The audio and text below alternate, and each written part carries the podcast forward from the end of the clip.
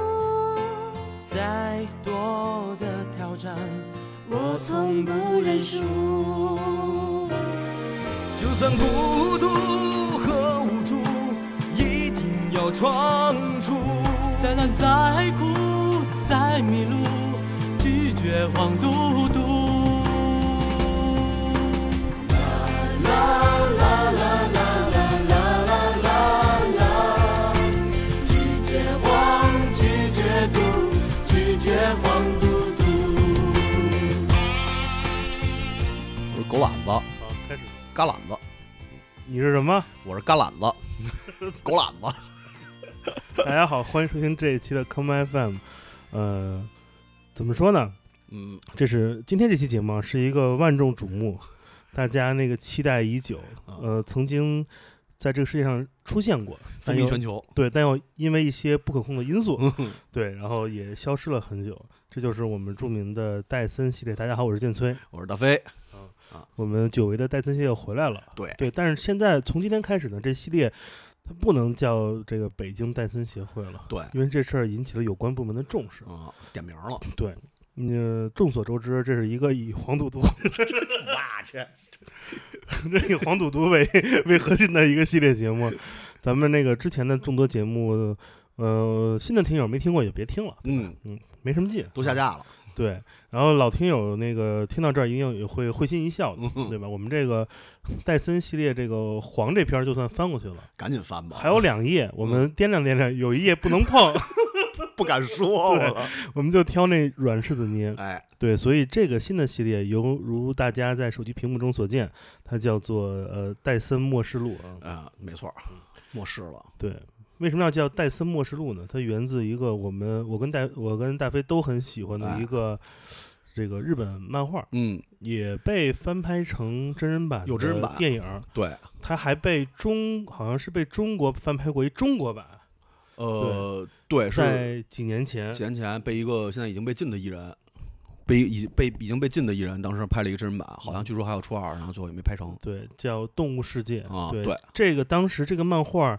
最吸引我的一点嗯，是这里面每个人的脸长得都特像吉他拨片儿，我以为你说每个人脸长都一样呢，对他那个画风实在是就是就是你们都难以启齿。你你们都吃过可爱多吧？对，那人脸长他妈都跟可爱多似的。就是那个最经典、最精华那巧克力那部分。对对对，所以我我都惊了。但是小时候接触这个漫画，觉得这个嗯，还就是其实算是烧脑的那种类型吧。对对，一一环扣一环。应该是最早接触这种斗志、纯斗志类哎的这种漫画题材的东西，是的，在这之前好像很少，是的，因为这之后就特别多了，就各种各样的。，对，其实它是有一点点那种以当代现实问题为嗯出发，主要还是就是跟其实跟我们看侦探小说是一样的，嗯就是看你脑子能不能猜懂它前面都干嘛了。对对对，对，所以这个。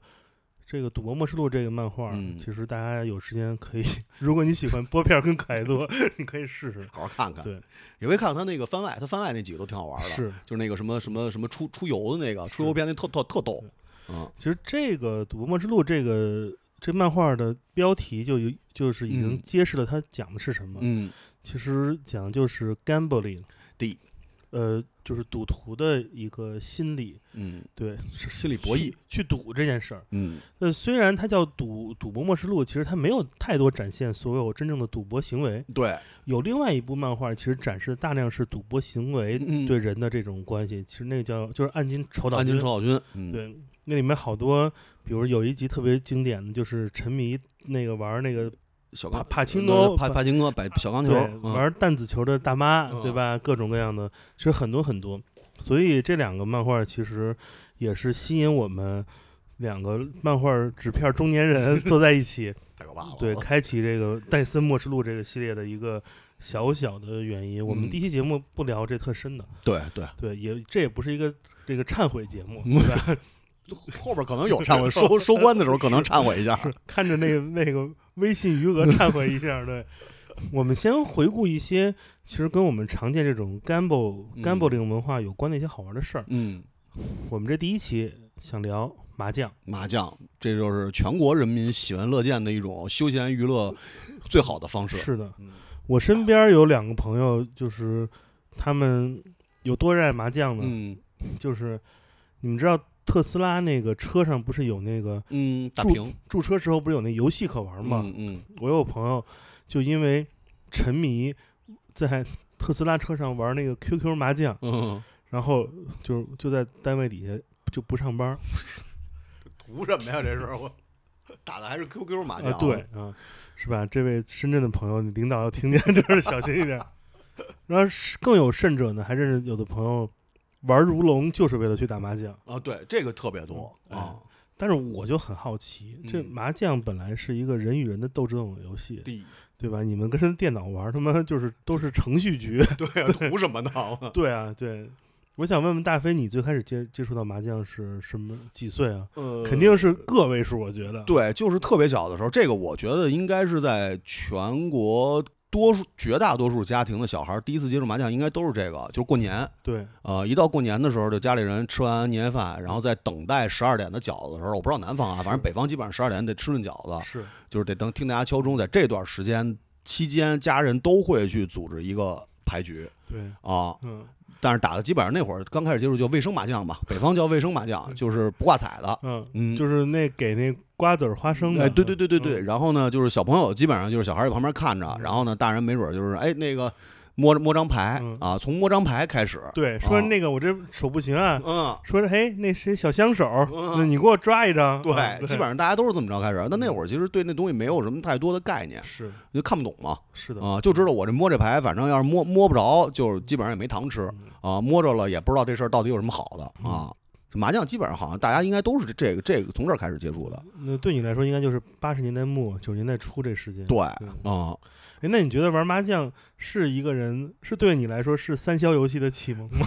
差不多吧，因为最早也不知道规则的时候，对就知道你要组成一样的，这事儿对它能推倒对啊，但是不知道为什么。对，啊，因为小时候玩麻将总有误区。嗯你说这个仨牌一样又好看，嗯多容易啊！嗯，但是小时候对概率没有任何的关概念。对，对你这么多张牌，就总共就四张，百分之七十五的可能在你手里，嗯，对吧？所以其实都都是小时候都是觉得这个好看，设计的好。对对我小时候打麻将也是那种，就跟你说的差不多吧，嗯就是春节的时候看家里打，嗯其实小时候也看不懂，但是就是觉得这个东西挺好玩的，因为你嗯看，就是家长能就是那边包饺子包一半儿就哎不包了，哎，哎就坐那儿坐好几个小时，就跟那儿说，我来试试，试试约等于四个小时起步，嗯，然后任凭这电视里面赵本山有什么嗯新的这个什么绝招没有用，啊，任凭冯巩多想死你了，对，都没有用，没有用，就根本就不会在乎外面嗯发生的一切的事嗯。对，就感觉那会儿感觉这事儿是跟过年挂钩的，是的，是的。嗯而且好像我记得有一年开始是北京开始禁止燃燃放烟花爆竹，对，然后就因为这件事儿，很多家里嗯，都开始说，那咱们打麻将多打会儿吧，就用这个声来代替那炮仗声，有年味儿。我操！然后也不知道这逻辑到底是什么，啊，对啊，就是必须得听声，过年没声不行，是就嗯。这种事儿都是你妈北京一帮 一帮他妈赌徒编出来的。对，我说当时北京那会儿九十年代末、嗯。两千年那会儿有好多都市传说，嗯。说他妈那个希尔顿那烟盒里面有三个蓝三角，对对对对对，凑那三角能他妈中他妈一个什么呃？也反正不知道是对，反正就是就是说有汽车，这里边有汽车，对，啊，就一帮小孩儿跟那垃圾垃圾桶旁边翻那个希尔顿，后来我才知道他妈希尔顿他妈是一个他妈进口进走私烟、进口烟，都他妈没有没有现在叫没有国行。对 没有中文不能上的那呃种，，对，然后然后整个北京最大最大的都市传说就是每个区啊，无论嗯你是朝阳、宣武，你是哪儿，都有一个叫 九龙一凤。啊，对，跟这个希尔顿烟标其实是同期的，是的，是的，也不知道为什么，反正啊，，真的不懂，没什么。道理，对，那会儿没什么热搜，就真的。还是他妈闲的无聊啊，是。我觉得小时候打麻将其实就是就是家里面大家都会，嗯。然后你就看着嗯，看着看着就就会了，对就这么一个看着看着基本上就算看明白了。是的，嗯，稍微大点儿就能看明白，因为麻将其实本身，尤其是北京麻将，不复不复杂。北京麻将应该是全国麻将里最简单的一种。对，嗯，北京麻将就像编程软件中的那种什么最基础的语言，杨阳第一关，操，太牛，对不对？对，行吧。对，但是那个时候很好玩的是，家长其实会主动带自己的孩子对教小孩儿对，干嘛呢？是先学打扑克牌，嗯因为大家你看小时候学无小时候都没有斗地主，嗯，玩什么敲三尖儿、敲三尖儿、捉黑叉、捉黑叉、啊争上游啊，拉大车，对升级，对对对对对，各种这些这些扑克类的游戏，嗯其实都是家长愿意带小孩玩的。嗯这个扑克游戏也有惩罚，嗯，就无非就弹个脑崩儿，贴纸条，对，嗯，就这些。但是家长很很少有家长主动会教小孩怎么打麻将，对，小孩都是自学的。嗯，我后来才反应过来，因为社会上玩扑克很少挂彩，对，而麻将就是逢打必赌，嗯所以我嗯觉得可能也有这样一个问题。那为什么这些扑克类的游戏它就赌不了？为什么这麻将又复杂又麻烦，它就外面哪儿都会沾点彩头？这是因为什么呢？我觉得可能是因为扑克牌相对更随意，是就是兜里揣副牌嘛，逮谁跟谁跟谁来对吧？而且你说你说扑克就是发展到现在的话，就是好多地方其实扑克都能挂彩啊，但是那个基本上大多数人玩扑克扑克挂彩，基本上只有这个斗地主跟那个那个敲那个什么炸金花嗯，啊，但是那个就已经是已经脱离了这个打扑克娱乐的这种这种范畴了。炸金花就是真的就是玩那，就是就是跟赌场对百家乐没什么区别了。对对对，就是等于它其实娱乐性还是更强，而且更普及，就是它便携和方便这一点，可能是可能有可能是它不挂彩的一个最大的一个原因，就谁都能玩儿。嗯，我我觉得其实这赌不赌就看人。哎，我认识真有那好赌的，玩个嗯 uno 都能 能给你赌起来。绝了！我这真是绝了，那就是 uno 好算最后那手里牌数嘛，嗯，对一张十块钱啊，这跟这跟台球厅打台球，就是你你你剩几个球给多少钱是一个道理。嗯对。但我觉得可能是因为咱们民间玩这些扑克吧，嗯它跟麻将有一个本质区别，嗯，就是谁输谁赢呢？最后剩的那个牌数，嗯它就有个数量好统计，对吧？嗯你嗯你输了，你手里还有六张，嗯、你输了吧？嗯，我先走了，我赢了，我比你们厉害。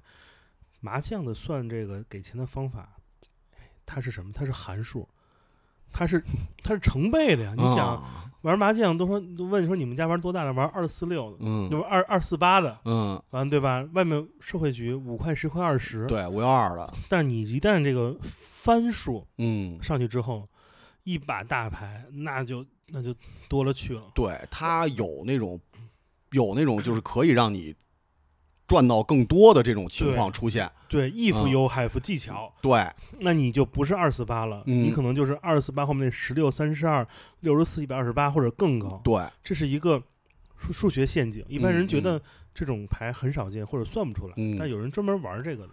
扑克牌你手里剩个六七张啥的，嗯那你不能按一张来翻翻吧，对吧？嗯所以这也不合理。嗯，所以其实对于很多人来说，麻将其实是一个隐形的这样一种嗯，博彩的机制在这里面。哎，对，你说这还真对，因为我刚才想了一下，扑克里边就是容易有这个挂彩行为的这种，它其实还都是有这种倍数和番数去乘的。你比如那个斗地主，对吧？它有踢有炸，是，对吧？对呃，广东那边不就习翻一下？对顶多翻一下，然后那个广东那边习惯打触达地。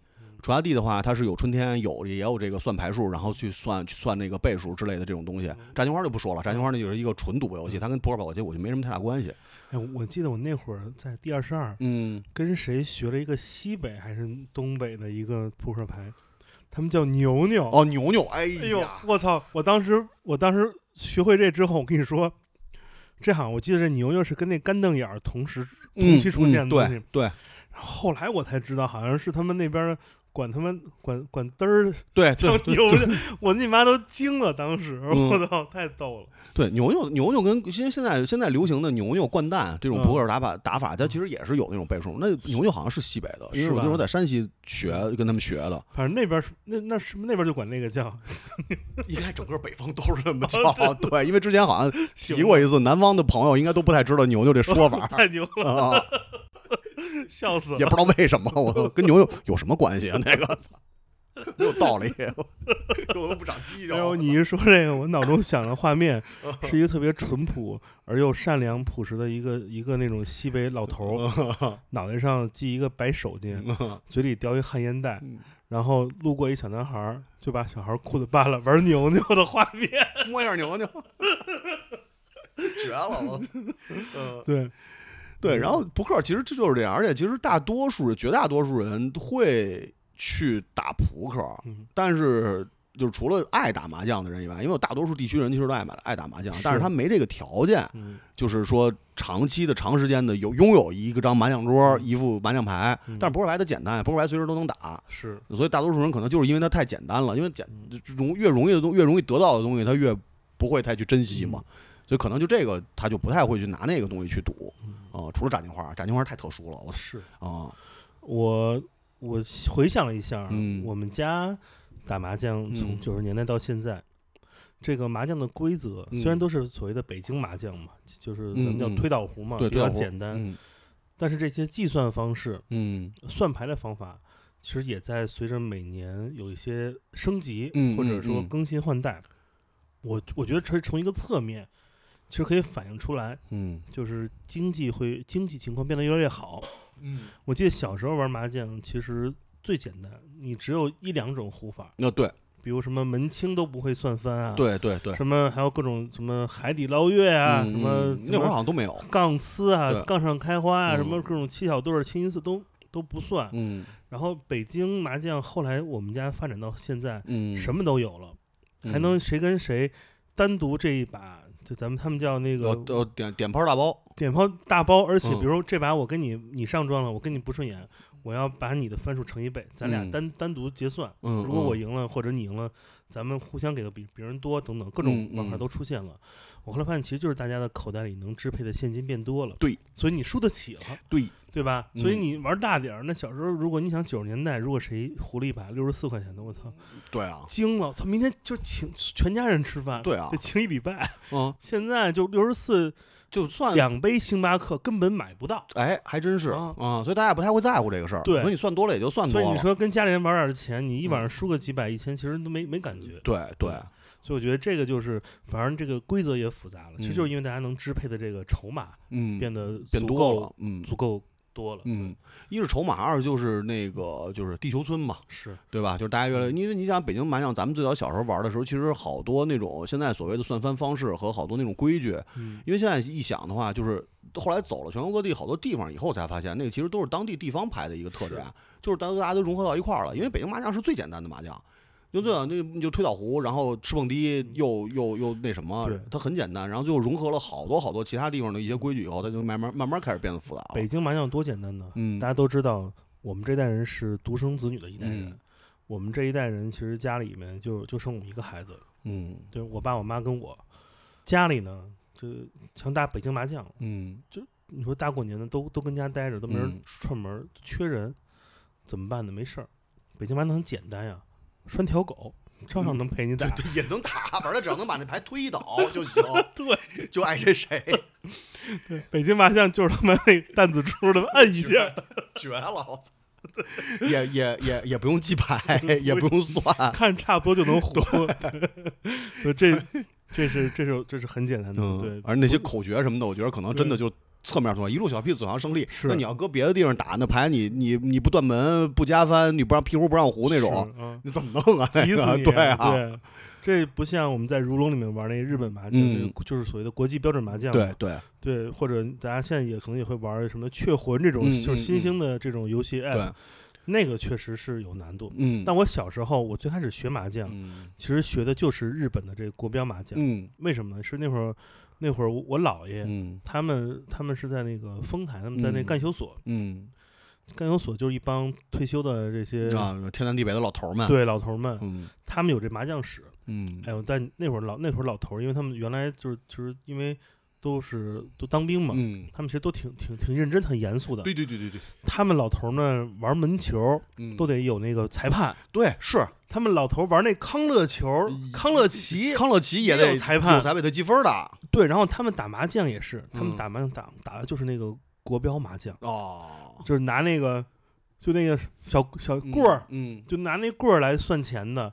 然后如果你那个你落听了，你要叫什么立嗯直，立直对，他们都要摁着那个，嗯所以那个很那个啥。所以我去，我是小时候在那个风，就是我姥爷他们干休所、嗯看那帮老头儿玩那计分麻将、嗯学会的，很麻烦，因为他的张数比咱们多嘛。对对对然后各种各样的番他们要记。嗯我记那会儿当时学会了什么叫什么叫节节高啊，啊，什么什么叫就是混音色都知道，嗯嗯，还有各种，还有最大的一个叫什么全绿，就是你把条子里面所有的绿的，嗯什么六条，什么发财，啊，反正就这些东西，你这里面不能有别的色儿，很多种算法，其实就是各种概率嘛。现在、嗯对现在大家都懂了，嗯所以我是学这个学会的。后来，当我一从那个就他们那那帮老头儿的国标麻将、嗯，跳跃到了就是我社会麻将，对我我爸爸这他们家这边社会麻将，嗯，这就是纯纯的降维打击。没错，对，就这么一个过程。嗯，对，其实差不多，因为那个呃，我第一次知道那个麻将区别也是看我爷爷他们打麻将，因为我爷爷他们那个因为也是在干休所嘛，是而且我爷爷他们那还比较特殊，他当当时做地下工作的时候，其实有一个很重要的 就是工作就是跟日本人打麻将，跟日本人打麻将。对，因为他们我当时还以为你爷爷去拍《色戒》呢。那那简直是，我就有点想想觉得有点高兴了。就是等于我爷爷当时他们当年那个做地下工作的时候，就是有一个很重要的工作，其实就是因为在敌后嘛，嗯在敌后的时候就是跟那个日本人打麻将嗯啊，所以他们他们打的其实就是像你说的那种，就是那种标准麻将，对标准麻将。所以后来我操，太多跟日本人打麻将。啊我操，大佐说，呃，杰哥我可以去一下吗？啊我要碰这，我要碰这个六万，嗯，六万，谢谢你。然后你国旗无双，高兴不兴？呃，但是后来就是等于看，等于也是看我爸他们打的时候就已经完全不一样了，嗯所以还当然还挺奇怪的。是就是后来我爷爷基本上跟他们打麻将就觉得就挺没意思的嗯啊、因为太因为太简单了啊后来就是打麻将这事儿，嗯我觉得在我心中有一个变革时间点，嗯就是有一种东西出现，哎其实它从一部分时间上让我们对麻将这个游戏更加热爱了。对，产生了是不是咱俩想的一样 对啊？是一样一样倍儿听嘛，倍儿听嘛，啊，咱俩想的不一样。哦不一样啊，哎，先说你那个，再说我这个。嗯我想到的是，有一段时间有一个品牌出现了，嗯叫雀友，让这个电动麻将机开始普及了。哦咱，先说那倍儿听，因为嗯按照时间来算，你这倍儿听比我这早。应该更早，对，应该是九十年代中叶对，就开始有了大量的一个在倍儿厅里面，就是能引起一人游玩、哎十人围 观的一个场景。这个游戏呢，我们没有考究，嗯，那我们也不知道它是不是也不知道打哪来，打哪来有可，能是从台湾来的嗯啊，就是。呃，我不知道大家知不知道天堂鸟啊？梦梦见坡，天天天天堂鸟，太可怕了！咱们都他们都干过什么事儿啊？我操！对，不不能考究它是日本来的还是嗯台湾来的，但这东西被我们民间，嗯尤，其北京孩子，在那个时代统称一个词儿，四个字儿，叫做脱衣麻将，对。这东西呢，这真的是，你就想吧，那种当时街机那个球屏，嗯，对吧？那球屏里面基本基本你现在想全是大马赛克，就是这种球屏，一般那个在那个就是那种倍儿厅里面。嗯排一整排，嗯，左边开始，先是吞食天地，对，然后这边是什么？你看出那标志 Neo Geo，哎，嗯嗯这是街街街霸，就是这三个。然后那边一角落里面有一吃灰的，有一个就是被那个倍儿听那个小塑料椅子挡住去路的一个角落里面，嗯会有四五个男的站在一个人的后面围围坐 围站，这就是脱衣麻将那台那两台机器。对，这机器你玩过吗？我真没玩过，因为那时候太小了。就那会儿去去游戏厅，你弄俩币，你不得打两把吞噬天地啊？是不得玩两把战斧啊？对那会儿？觉得吞食天地是最值的。对，就是你能一直打，关键是对，喝那酒，吃那肉，吃肉，吨吨吨扔那人。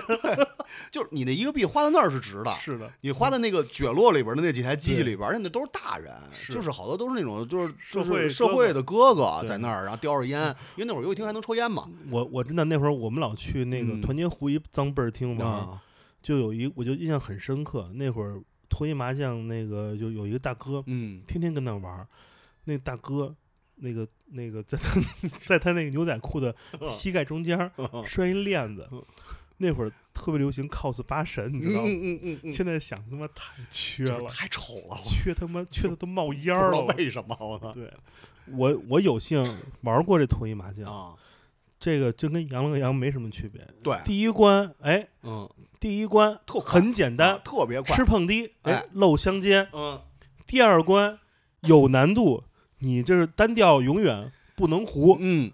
就是第你得续泵，嗯。续泵之后，他再开始还是往下接着拖，转身了，拖到了三点式的时候，就是对方就他妈开始添弧，我操，这也太假了！但是小时候根本不知道，嗯，就往里搁那儿续泵续泵，就是你很少能看到过人能赢那个，这就是一个陷阱。对，这就是陷阱，对就就就就是麻将这个东西，就是赌博这个东西本身它就是陷阱。但现在回想，真的是有一个词叫乐此不疲，哎就是成为一种，就是很值得玩味的一种记忆。对，因为那会儿基本上，如果啊，要是有幸说这个机器被调试之后，嗯呃，总有一个大哥他是能够真正看到一些什么东西的时候，嗯，这个大哥会成为全场的焦点。大家就会说：“我操，真他妈太牛牛逼，了太牛逼嗯了！这马赛克 是啊，就是那种马赛克组成的梯形的人，也不知道大家看什么呢，但是感觉好像那会儿除了挂历以外，只有这上面能看出能看见异性的一些特征，我操，太怪了，我操，太狠了。”嗯，对，这个真的是，这真的太有意思了。嗯就是在这里面，麻将已经不成为 主体了。对，对我们如果用那个用那个现象学胡塞尔现象学的方法来分析一下的话，就是此时我们是麻将，对吧？对他们那个真的是，他们是就是客体转成主体，对、嗯我们是成为新客体。对，我们在那儿看着，就是一帮你像十几岁的小孩儿跟那儿看都看傻了。啊对，然后就是谁家长后后面出现了，还不回家？啊，完了，看什么呢？看什么呢？什么玩意儿这是？啊。啊，嗯，操。小孩还捂着眼睛，哟哟，这这这，对，但那会儿你别说这些东西，真的真的是能让我们觉得就是就是下学之后有有地儿去，哎，对，对。因为你你你哪怕你会打麻将，嗯，你也很难在你上中学或者上小学的时候，嗯嗯。你能攒四个同学。对，一起打麻将这事儿，就是我们全四个同学去找一个那个那个那个去找一个游戏机厅，嗯，找一个那种游戏机店。嗯，包一个土星，对啊这这我能干。对啊，玩会儿悠悠白书是不是？我操，你等会儿，那时候在太平庄那个那白楼里边玩悠悠白书，我们还玩那个三眼童子呢。我太可怕了，我操！对但这都是我们像是这个麻将这东西，就是嗯没有场地，嗯，他也没有那么多合适的人。对，不成立。真的直到我刚才说的嗯那个，这是麻将馆怎么能普及呢？就是日嗯本人的这个、这个麻将自动洗牌机出现了之后，对对，对然后最开始就都市传说嘛，嗯说这都他妈都是日本人雇童工，啊，对，在那塞俩小孩儿，儿麻将机里边，他自己在里边洗我，你妈都惊了。而且当时你知道，我记得当时那会儿还是有猫扑的时候，嗯还有人画过那个拆解图呢。啊，小孩怎么藏在里边？对，说小孩躺在里面，拿手来快速的来帮你把牌，没他妈什么道理，这事儿就 太牛逼了。然后，自从有了这个之后，我们去外面打麻将，嗯，就觉得还可以。虽然外面这个收费嘛，对，但是谁赢了谁谁给嘛。，对，主要是不用自己洗牌，这事儿嗯真的真的，这事儿就跟你有了文曲星之后，你再也不想摁那计算器或者手指哎用珠算了。对。这是什么科技改变生活？嗯，对，而且确实也是，就是自动麻将机出现之后，好像就是当时反正外地那会儿小嘛，不知道外地是什么情况，但是那个北京的麻将那种麻小麻将馆儿嗯就遍地都是，特别特别多嗯。然后呢，那个就不知道不知道他们就不像不像现在似的有抽水啊，嗯就这个不知道。但是当时那会儿，当时那会儿我记得好像小区里边有好多那种邻居，他除了开小卖部以外，就是开一麻将馆儿啊，嗯，嗯，是的。就特别特别多了。嗯，而且那会儿后来才知道，原来里面是两副牌，哎，哎，对，对然后没有小孩儿对。啊，但你发现没有这 没有小孩，没有小孩儿，但你发现没有这个机洗的这个嗯麻将出这个大牌概率特别高。对，嗯，因为它其实根本没洗干净。啊，洗不开。对对，所以就是见过各种什么诡异的天胡地胡，什么各种什么天胡十三幺，就是啊见是当然见怪不怪了。啊，什么清清一清一色清一色好双豪七，对，什么这种好清一色双豪七没货儿，哎呦，害怕害怕，只能割腰子了。对，就是有多少钱掏多少钱是吧，我操，那会儿觉得就是去打麻将，就社会朋友了，嗯对吧？因为社会朋友们，其实大家能一起打麻将的，就不是那嗯种社会真的是那种赌局，对朋友打，其实就是也还行吧。嗯就是谁真的要是就是说个数嘛，多少钱一锅的，对，谁输完了你就别别掏了，嗯完了大家最后吃个饭。我那会儿老拉着王硕打，你知道拉着王说这王硕有一个痛点，啊，就是王硕那会儿他对于那个苦卡当来说，有一个这个天生的这样一个困难，对对对对，就是我们知道王硕只要一落听，王硕有一个特别那个好玩的习惯，嗯王硕只要一落听，他就会用右手来啊。拽他自己的头发，会这样思考。然后我们看了一眼就说哦上哦，对对。后来这事儿两年之后才告诉他，那么惊了，所以那会儿我们我们晚上吃夜宵就只能跟朋友打麻将。对，那会儿特别逗。嗯。后来直到有一年，嗯。应该没记错的话是零七年、零八年的时候，嗯。呃，零八年奥运会的时候，我那会儿正在那个周末画报啊，上班，嗯，我们同事集资，在我过生日的时候送了我一台麻将机，麻将机放家里。嚯。这台麻将机搬到我们家之后呢，那那之后的半年，基本每个周末，嗯所有同事都是在我们家度过的。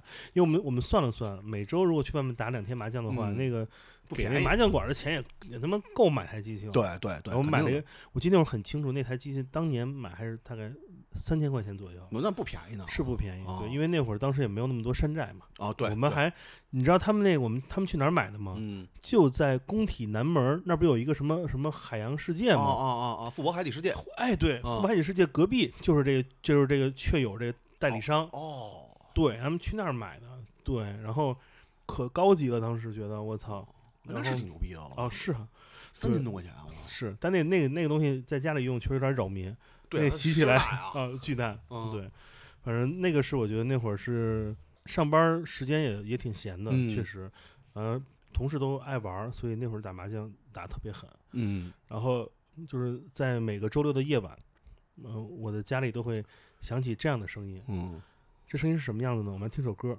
嗯，我们来听这首《砰喂喂》。是彭薇薇的，あの交差点でみんながもしスキップをしてもしあの街の真ん中で手をつないで空を見上げたらもしもあの街のどこかでチャンスがつか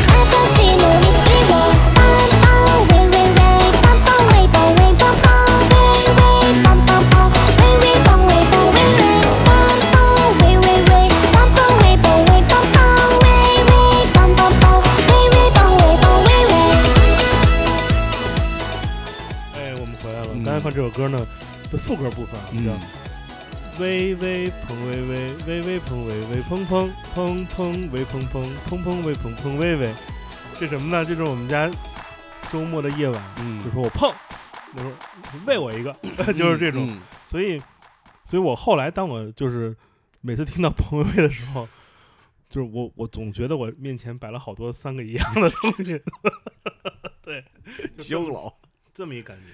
嗯所以，但是这几年来，其实打麻将打的很少了。嗯，对，现在基本上不太会，嗯除了除了那种有牌瘾的，是，就是愿意玩的那种是啊，他们是天天打。就咱们其实应该同期差不多。我那会儿上班的时候，也是因为当时上班的时候跟我弟在工体那边租的房嘛，嗯，然后那个就是基本上也是一到周末的时候，身边朋友就都过来了，在家打牌。因为那会儿就是基本上你你你打牌是一个唯一能够让大家纽带纽带，就是嗯就是能让大家特别健康的，特别健康，特别健康，我操，就是。不喝酒。OK，啊哦，这是是，对，因为打牌的时候喝酒，其实其实容易影响判断嘛，所以就这特别健康。然后你也对，就也就抽个烟啊，然后就大家就能就能一直对。就就就就就这么着玩儿，哎，你能用手摸出来这牌是什么吗？能。这是我至今是因为我手手的问题吗？我们弹贝斯是不是都有这个问题？嗯，可能指纹没那么清楚，所以摸不出来。我我其实只能我我其实一直万字牌跟一筒总会混。啊，那不应该啊。对，就是反正我摸牌这个事儿，我后来就失去信心了。嗯你就像很多人玩那个德州扑克，不是会嗯玩那筹码吗？啊啊啊，我真的练过好多次，后来我也 就不行是吧？我就不玩那花花花的东西了，嗯就。只能就是那什么。哎，我跟你说，我摸牌这个事儿最牛逼的是那帮老头老太太，嗯就是那些打了一辈子牌的那种。嗯我我记得当时有一次我去平谷还是去密云啊，然后当时围观了一次那个街边儿上哦老太太打牌么那，么闲啊？就正好看见了嘛，我说这挺逗的嘿，老太太打牌就是反正那边打牌老老年人扣打扣出错不了，这么牛逼，巨牛逼，就是扣打，对然后穿完之后再说。对，扣打扣出特别牛逼，就是摸摸摸不错，这他妈就跟那个武侠小说里面，嗯嗯，高手。看四个秋千尺了吗？嗯，但是后来我发现外地好多朋友都喜欢，哦是真的就是那些，就是咱们这个云贵川地区，包括两湖地区这些哎，我发现南方很多地方打那麻将是那个小牌，啊，对，我在上海嗯，那个小牌其实好好摸，我觉得还可以，因为那个、嗯我摸那条子还可以。有时候北方那大牌，你别说你摸了，你手都挡不住，攥不住嘛。挡不住那字儿嗯。对对，那种大牌，尤其现在鸡麻全是大牌。对对，我我真是后来发现，就是就开始全国各地到处跑的时候才知道，就是外地朋友原来都行，不是那么牛逼。就是我小时候我看那裤打裤衩，我觉得我操，我说这太狠了，这个，然后就是，然后就你总是会摸错是啊，但是除了白板之外，总是总是会摸摸错，但是后来就是发现，嗯，嗯，可能还是自己不太行这事儿，哎，你们那儿会管各种不同的这个牌起这外号？那太多了。嗯你顺口来溜，顺口溜吧。那个电视啊，白板是吧？啊，电视白板，然后那个我想想啊，猪崽儿就不说了，那就应该全国各地都一样。八筒是吧？对八桶哦然后那个那你知道戴安芬是什么吗？戴安芬是什么呀？二筒啊，哦哦，嗨，有点复杂了，谢谢啊。有有点复杂了。这个那双节棍呢？双棍儿是二条嘛嗯，，是嗯，嗯然后当时我记得那个就是那个那个那个就特流行的那个游戏，就是会有什么什么什么什么吴宗宪什么配音的那游戏是叫什么来着？那个太好玩了，哦那个叫全明星，对，麻麻将全明星对，麻将全明星后来火了之后，它不是有好多搞笑配音嘛？等于那会儿，后来等于那个你打那个现对真是麻将的时候，它也会有好多那种特是的，是的。啊，先把南风打了就不难了，什么就那种。还有穿得道袍又束腰，东风，这个太形象，因为那个“东”字真的就是它是一个那样的对嘛，卡腰的，嗯。有一个腰封，嗯。对对，就跟那里边后来也有好多演变出来那种那种顺口溜啊什么的，就而且而且就是后来我发现一特点，嗯就是顺口溜和花名儿这个事儿嗯，是就打牌的人都爱絮絮叨叨，是。就是尤其打麻将的人，对念叨他就念叨，他那个念叨说，不光是嗯。真打牌念叨，你玩那 QQ 麻将啊还会念叨，等到花儿都 谢了，太他妈二了，对没道理这事儿。笑死。嗯，然后等于一开始我还觉得就是说，可能就是大家习惯碎碎叨叨了，因为你手上忙叨的时候，你就总得念叨点什么。但后来发现，有的人是真拿这事影响别人，你知道吗？这就是好多人说排德嘛。对，就拿拿这，你就恨不得就拿这顺口溜吓唬人。对，哎嗯，你你最忌讳牌桌上哪些不好的这种所谓的没有 table manner？嗯，比如说啊就是就是后悔这件事儿，你觉得讨厌吗？比如打完打完之后说，哎呦呦，看错了，看错了。毁牌这事儿，你得看这人会不会。OK，他要是说真是一新手，我觉得能嗯能能允许原能原谅。就是你要真是一打了特长时间的这种，但是嗯很这种其实应该很少了，尤其是那种老玩牌的人。那那种乱爆牌的呢？比如说打一嗯二条，说一五筒，他知道别人要五筒，他就故意说，然后让人说，哎，我碰哦，试探别人牌，说哦，我看错了，啊打的是二条，这种就属于是那种有点像赌博默示录那种，啊稍微玩点小见招。小见招的啊盘外啊对，就是跟聂卫平似的，当年聂卫平跟嗯那个、呃日本的我忘了哪位国手下围棋，嗯聂卫平倍儿坏。聂卫平落完子那个就是落子落完子之之前落子之前呢，他看了一眼，他直黑对方嗯那日本国手直白。对，打他们那会儿不是计时，是打那嗯每一步之间你可以随便等，嗯嗯一盘棋没准下一礼拜呢，嗯那对方就就快睡着了，就闭眼睛了。聂卫平倍儿坏，他们打那个他们下那围棋棋盘嗯，不是那种薄的，是那种厚的，嗯嗯嗯小桌的种，他那个他拿自己那个这个，这不是那那扇子吗？啊他们不都拿一扇子吗？他玩一盘外，他拿那个扇子那扇柄，叭敲了一下这个 这个这个围棋那个桌，对方就醒了，以为是他下了呢，看了一眼，哦，哎，这儿这有一口气，点一个那个来点点一个气，裁判说，哎，判负，是惊了招儿我招啊？我跟你说，太孙子了，真的这个。骑射，骑射，骑射，骑射，对，干什么都能理解。所以后来这人这人得吸氧了嘛，对吧？你想想吧，对嗯，还真对是这种盘外招，其实我原来是不太懂，因为嗯都是跟朋友打牌，不打社会牌嘛，是就是不上外边参加赌局去那种，就是等于后来真正开始工作，就是就是接触到了好多那种社所谓的社会人之后，才知道招儿其实真的挺多的，真的巨多，包括洗套牌。对，包括他们这种语言的干扰啊，或者是一些就是盯对尖儿，就是就是一系列的这种这种嗯东西，嗯，才明白说哦，这个事儿原来跟我们一直参与的这个东西是不一样的。样的，对，它变味儿了。对其实对我们来说，麻将是一个智力跟数学的游戏，哎，对，但是当它它如果挂点彩，那是嗯对你的智力的奖赏，嗯而当它成为了沦为了赌博的工具之后，嗯，它就就像就像变成一个任人打扮的小姑娘，哎，她也，能露出她鬼邪的一面。嗯，你刚刚说那马套牌其实是特别好玩的事儿，可以嗯大概展开讲讲。对什么叫这个马套牌？就是在手洗年间啊，那手洗年间，手洗年间马套牌啊，是一个，就是我我因为我我不是那种特别精通赌博的人啊，就我我大概了解的马套牌是因为是这样的，比如你是庄的话，你会知道你是抓上面牌还是抓下边牌，嗯。然后呢，那会儿呃手码前牌的时候，就是码到你眼前的牌，你自己是可以基本上控制说，在你洗牌的时候，因为洗牌的时候那会儿它都是有翻有那什么嘛，对，就是你知道你是，比如说我是我是庄，我可能要抓下边的牌的时候，我就会把好的牌全部都码在下边，是。然后就是般是隔着三个，对对，因为就隔两个那码一个，因为咱对四人一抓嘛，对吧？对，他会算，就是他在除了算你桌面上的牌的时候，他在码牌的时候就会在故有意的把一些好牌码在藏在这儿，藏在这儿，然后掷骰子掷一五字手，对哎，哎，对，嗯，然后他也会知道什么呢？他也会知道有的有的有的有的马套牌是故意把一些差的牌，比如嗯北京麻将那些风头对，码在自己门口，嗯，他知道到这儿大家都没牌，他在前面故意留一单调将的风，哎，对，哎，嗯。就是这种太多了，嗯，一般就是他们会把那个单调将的牌码在七吨之前，对，就是单调，他会把那个风头，比如他就是就揽风头，揽风头，然后全部都码在自己眼前。是因为如果要是抓别的话，这个东西它不会，它不出现率就低嘛。然后他自己这边再再去留，就他这种招数特别特别多。所以在你看台湾打麻将，他们会嗯有一招，他们说怕防止别人码套牌，他们嗯说可以申请哦，我们我们每个人换四手牌，嗯嗯对，就是是各种方法来杜绝这件事儿。嗯呃，还有各种各样的盘外招数。之前我们说那个报错名字之外，嗯还有那种各种什么，比如说就是从哪儿偷张牌啊，嗯，对吧？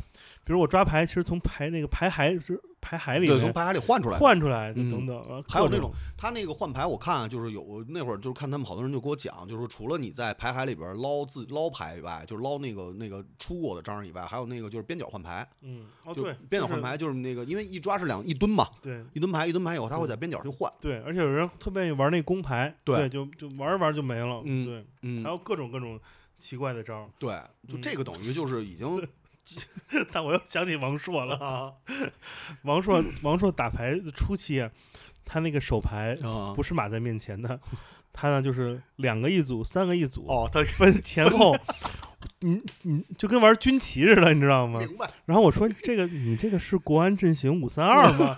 就是你懂吗？所以他什么牌你都知道。嗯我说哦，一上一听儿啊。啊，一趟一但是我小时候打麻将也是这样的，因为我我得分开才能看出。嗯 就好多人打牌就是很多人也是放在一排，虽然在一排，但是中间会留个缝儿嘛，对好记。，嗯就一看就说哟，你咱们就说说，哎，你这牌怎么跟嗑了瓜子儿的牙似的，嗯那么大的缝儿？对，其实其实这东西真的挺挺有意思的。对对就但是其实我觉得就是比如像咱们打的话，它还是属于一个就是斗智的这么一个过程，嗯就是挂彩这个事儿对咱们来说不重要。是的，啊，它就是一个娱乐嘛。但是这个东西要是升级变成那种方式的话，嗯，反正它就变得很奇怪了。啊，哎，你说咱们有机会，真的，咱们等我回北京的，嗯等等你也能回北对，京，等我也能回北京的时候，咱俩都不谈的时候，对，咱们回北京搞一搞这个九十年代复古麻将局吧。可以啊。咱们就找四个硬汉，嗯，四个多年不曾翱翔的雄鹰 坐在一起，咱下来咱们四个也不挂彩，嗯，咱们四个玩一个这个真人线下版面对面的脱衣麻将。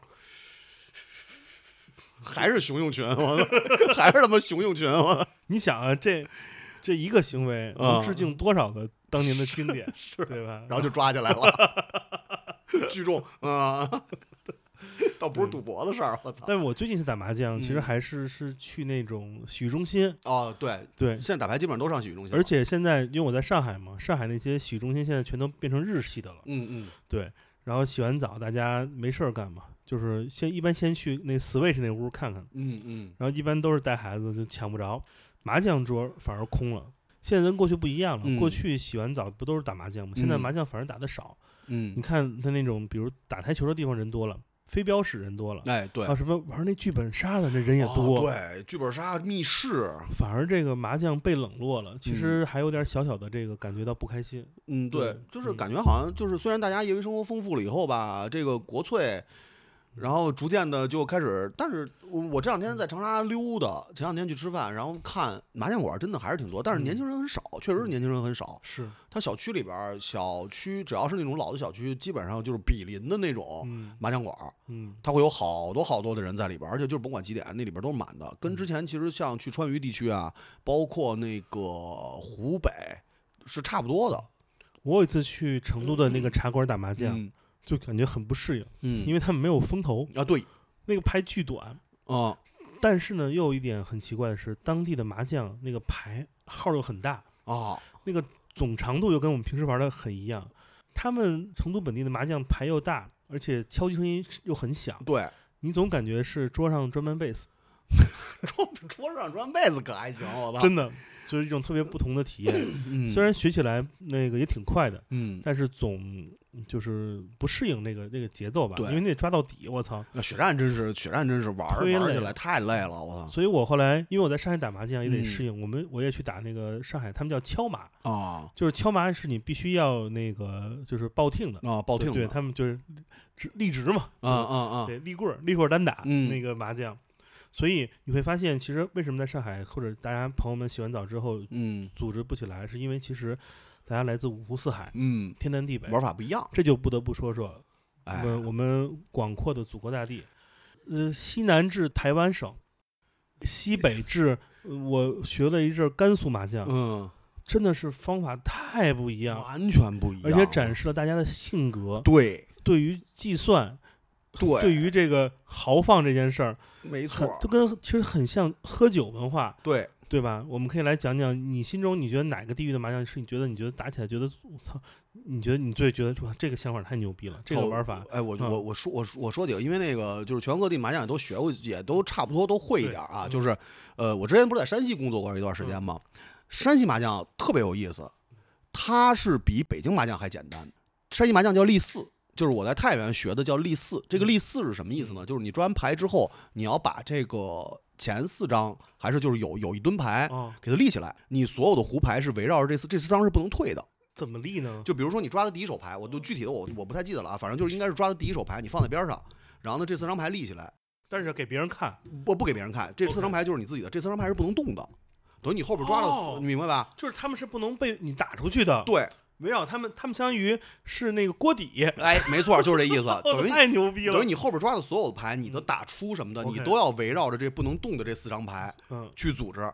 我知道为什么。了，这也是为什么山西生产出了贾樟柯，这个麻将就叫做天注定。天注定，对，没错，你你这个第一手什么牌，注定你后面怎么走向发展，对。但是我为什么说它简单呢？是它简单的点在哪儿？因为不用琢磨了你不用琢磨了，你 就是你你也凑呗。你也不用看别人牌了，因为就大家都知道你在打牌的时候，就是看底看那个海里的牌，是啊，跟看对家打什么是很重要的一件事儿。这个是你要去判断，这个就是一个斗智的过程嘛。嗯你要去判断对方到底胡什么，对，然后通过他打的牌去想，你比如那个二五八万的一条线儿，你就类似于这比如种对方疯狂的甩条子，那你知道可能要对肯定是他他他筒子腕子出事儿了呗。对，筒子万出事儿，然后你嗯就这种，大家其实有一个斗，那个牌你就不需要考虑这个问题了，我操，你不用管其他三家打什么，你只需要看你这四张，然后去怎么打就 OK 了。这个可以，啊，对，这是这是我觉得甚至于比北京麻将还简单的一种玩法啊，这个好玩，我要哪次试试。还还真挺逗的，叫立四那我我之前学过一次西北麻将，啊，我觉得这西北麻将特别符合西北人的这种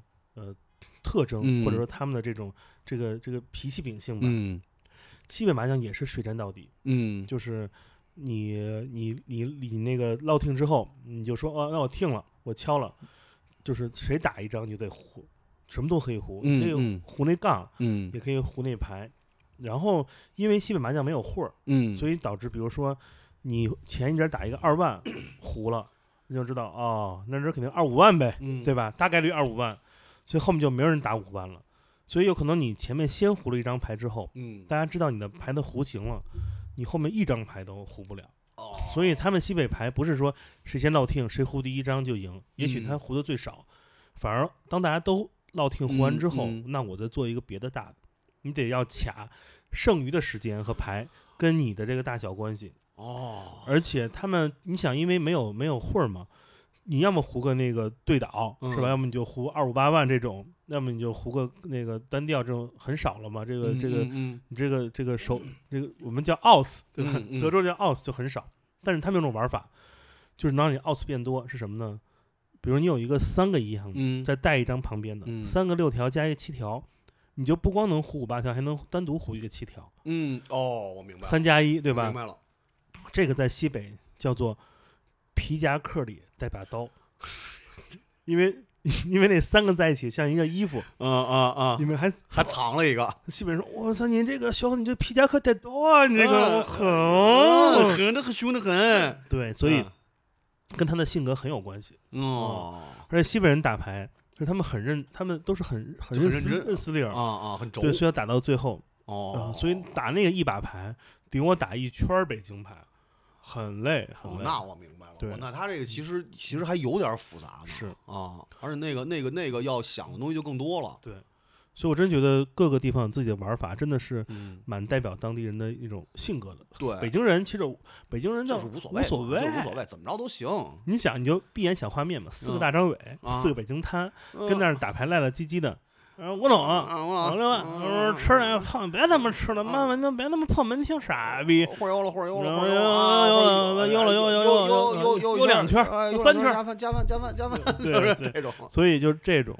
嗯，你说到这忽悠，我想起来一个经典的故事，咱们北京滚圈都知道。哎呦，这个这个故事是有一年大家都熟悉的一位某台主播啊，知名音乐人，知名乐手，知名乐手，知知名户外毛发及毛发管理及钓鱼专家吧？，对，专家，啊专现在是专家了。现在专家了。嗯对，这人吧，就是他的这个频是，对，是一是有一手的。对，很出名的。对他除了那个二 K 这个爱好之外呢，麻将也是其中一爱好。嗯但是今天的故事不是围绕他的，他是一配角。嗯我们共同认识一位著名的一位美国人，嗯他是曾经这个 Carsey Cars 的一位一一个前任前前任的一位贝斯手。对，这哥们儿叫叫绿绿。嗯，这应该大家很很多人应该很熟悉。对，嗯绿绿他来中国就是上大学的嘛，嗯，呃，学学的是是什么中文是吧？学中文中中中中国中国民俗和中文，对反正就学这块儿呢。类似于社会学的一个分支吧。三年，嗯，这他妈中别说中文了，嗯北京话说的就跟跟北京人没什么区别。没什么区别。嗯真的，你给他扔扔扔五道口儿，真的没人把他当外国人。嗯有一年过春节了，绿绿，你看人刚他妈过完圣诞节，美国回来了，就不用再走了，没地儿去，然后碰见碰见，刚想说碰见李宇了，说出来了，没事儿没事儿。然后李宇说说操，要绿绿啊，你春节干嘛呀、绿绿说没地儿了，说去来我们家吧，我们家反正就吃个饭，然后跟我爸妈嗯打个牌，过个年。对，都自己人，就别带东西了。行啊，绿绿就去了。第二天，绿绿推门说，那李宇家正打麻将呢。绿绿绿说说，哟，叔叔好，阿姨好，这给您带稻香村放这儿了。嗯阿姨说，那个绿他妈说，哟哟，绿那个小伙子别那么客气，来等一会儿，别动，这六万我要吃。呃，那个小伙子你自己找地儿坐呀。绿绿放下点心进往里走，说，哟，阿姨您家打牌呢？说，哟，你会不会？我打的不好，嗯我先看一圈儿，然后他们就接着打，然后下一把说说，哎，阿姨，我能上去摸两圈儿吗？说可以啊，说，但是阿姨，我想打之前问您一个问题，咱家带会儿优吗？我都惊了，一个美国人。这学坏呀，真的是。太容易了。易嗯，对，哎，霍尔优霍尔优不知道是不是全国各地都应该是全国各地。好像我只在北京北京见过这种特别无聊的玩法，对，就因为首先货儿这东西就只有北京有，北京人太操硬了，北京人什么 太懒了。多操硬的，都懒得多抓一，对，就这么就就是要就要走那投机取巧，就是太懒了，真的太懒了。就对霍尔这个东西，就是它可以代替一切，就是是稍微解释一下，霍尔这个东西它可以代替一切牌，就是你那个就是一种懒人英文叫 wild card 啊，嗯，对，懒牌，懒人打法。然后呢，它呢就是霍尔优是什么意思？就是你那个就是牌凑成型之后，你其实什么牌都能胡。然后你都有了，嗯然后呢，就是有的规矩呢，就是你悠一圈加一番，嗯啊、有的人玩的就是比较大的时候，就是悠一圈加一番；有的人就是脾气急，可能就悠了以后我就直接胡了啊，反正就这么就大概这么个意思。嗯是，所以就说这其实你说全国各地麻将跟北京麻将一个最大的区别就是地方好多地方的朋友打牌真的挺费劲的。你东北麻将嗯，要断幺九，对要断门是是啊，对断门太复杂了，我操。对是这样的。嗯而且其实北京麻将更更社交吧，嗯，跟社交属性、聊天属性更强。嗯嗯就是很多人都算过，北京麻将打一晚上，谁输赢也就是就是分毫之间。对对，而且甚至于如果玩的小，你比如玩幺二四的时候，甚至于有可能平了你你一晚上可能就是不输不赢，是然后赢三块钱，是输五块钱，是，就时间都去哪儿了？就不知道大家在干嘛。这就是大家就是还是为了打发时间嘛，就为了聊天儿就北京人真的真的是懒，操，这真的这是有有有有道理可查的。对，就然后那个还有那种麻烦一点的，你比如福州福州麻将，嗯，福州麻将十六张牌是带花儿，花儿加翻，就是把那个他那个里边儿那个洗牌的时候会把花儿加进去，嗯然后那花儿拿那个抓到花儿以后给它翻出来，然后你再剔一张，然后那花儿就是一翻，是然后等于你最后胡牌的时候，最后就是就是要算要要算嘛，然后他可能还有十六张牌，他跟那个哎十六张还是多多多一个三吨，对多一对多一吨，多一吨牌对，啊，其实你这么想的话，挺麻烦的，其实是啊，桌子得够长。然后然后大家都不愿意打这种，到最后就是把身边所有人都带着用那种懒人打法去打是，啊，这太他妈懒了，对但是但是麻将确实有它自己的独特的魅力。对对对对然后不光是在，就是而且是很多种影视作品中，嗯经常愿意把这麻将当做高手。哎对啊，就是咱们看电影中各种赌神就不用说了，哎对，那洗的那个就是不干胶粘的 牌，没道理那个，都都各种嗯对，然后各种他妈太逗了，洗出洗出那谁来，把那五饼五饼搓成四饼的，我操！他妈缺了，搓没了最后，但这真的真的太好玩了，嗯打麻将。嗯我有一次在阿姆斯特丹，嗯。呃，在阿姆斯特丹那种咖啡馆门口，我见过几个退休老外，就那种啊看就是就是年纪挺大的，嗯。就老外打麻将打得特狠。我之前在那个北京新城国际嗯，也见过，在那个它底下不有一个 Jamaica Blue 那啊啊个咖啡馆吗？啊，在咖啡馆里打麻将，有一阵儿好像这个真的是已经不分各种文化。对，对我记得有一年，这个麻将梗很很很很经常被视为一种刻板印象的中国符号。对，呃，比如有一年，我记得 NBA 还做过那种特别好好玩的那种，因为每年的中国的 CNY、嗯中国嗯新年、嗯 NBA 都会要讨好这个大市场。嗯有一年，我记得哪个队还拍了一个视频，就是 运动员在后台 打麻将，好像是是，篮网吗？还是谁？我真忘了。不记得了，哎，对，哦对，好，对对对对，是对，反正这种东西其实就会发现，呃，麻将它在今天来说，它跟我们今天要聊的这个赌博的话题没有那么近，嗯只是只不过因为这个这件事儿、这个行为、这个游戏是我们接触到赌博行为，很多人来说都是一个开始。对，最常见的一种，也许是因为它的趣味性太强，也许是嗯因为它的过程，它有它的这个 mechanical 嗯。机械性行为的这样对一个复杂性，嗯，导致我们会弱化它是赌博行为这样一个一个核心，对，所以它是最好掩盖我们人的这种欲望的，对。嗯。因为实际上，我们通过麻将来赌博的话，其实赌的就是一个概率，嗯。赌的是一种信念。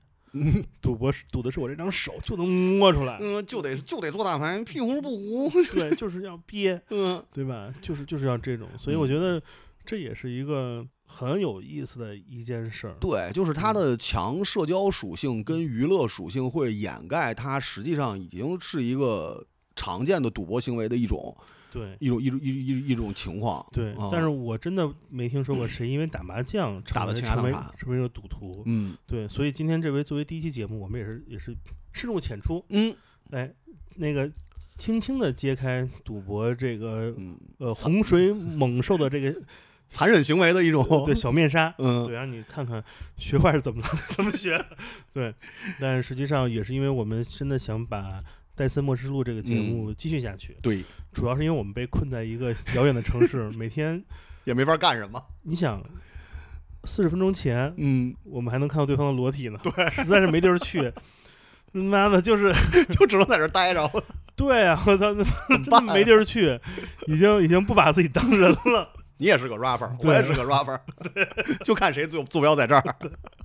真的，反正我们想聊聊关于呃嗯相关的一些话题吧。对对对，反正这一期我们就聊一聊麻将这件事儿，嗯嗯也挺好玩的。嗯对对，这证明一下啊，就说到这个麻将成为梗的这时候，证明一下，这个麻将现在是被世界认可的一种体育项目。是，嗯，因为他们打的是国际麻国标麻将，就是国际标准麻将嘛。嗯那个在国外现在特别特别的流行和火，而且前几年有一个有一个段子嘛，就是说那个中国派出代表队去参加那个世界麻将大赛，嗯，最后输了。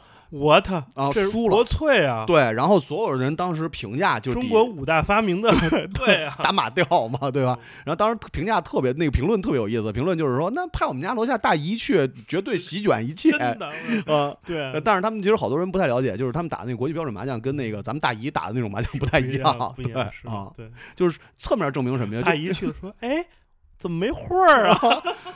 没没会儿又不带，你们这打的这胡的是什么牌啊？这个咱只能派绿绿去了，大山什么的，对外外援，对，然后就是就是他他其实他的那个竞技性也是。就是遮盖了一个，遮盖了一个他不好一面的那么一个那个那个那那一方面吧，嗯，嗯，所以说打麻将不是什么坏事儿是的，啊，适当挂彩呢也正常，对，这是一个其实再过一些年头来说，嗯真的麻将这个行为已经没有再那么当代性很强了。，对对对，你你可能想到我们年轻的时候坐嗯绿皮火车，嗯，还能看到四个人打那个扑克麻将对，纸麻将那种，嗯，那种行为，我觉得我觉得那个环境真的是太美妙了。对，啊，现在真的是这人已经没有，完全没有没有了，嗯，而且打麻将能预防老年痴呆，哦，是吗？对，这个好像是之前是有有我怎么听说是练架子鼓的？那可能是鼓手自己编的 行吗？可以，那咱多打打，对打的。反正咱离老年也不远了。对，这不现在已经界定为咱们这个岁数年龄已经是可以领那个牛奶，去超市领牛奶的年纪了。我操，太惨了！而且你想打麻将，你真到那岁数的时候，老子你都动不了的，你只有手能动，是是对不对？啊，太牛逼了！有人推咱们进来，嗯，人人家人家推我们进去打麻将，咱们推牌，对？而且咱俩就是大家都老头了，咱俩老太太，这打麻将还能摸小手呢，洗牌的时候趁机摸手，对绝对不用那电动麻将桌，对，就是 太他妈可怕了！我操，嗯太好玩了！真的，嗯等到等到没有无忧无虑的时候，嗯我们就嗯真的组织一场对，就回北京吧。线下水手赛啊，，对，等能回北京的时候，组织一场麻雀大赛。看谁素质低，哎呃，就是看谁话多，看谁话多，啊看谁跟那儿那儿叨逼叨，嗯，看谁打完牌不给钱。对哈，真的看谁看谁各种各种看，这就变成了人性观察大挑战。哎，还是人类学。是嗯我们今天节目最后为了。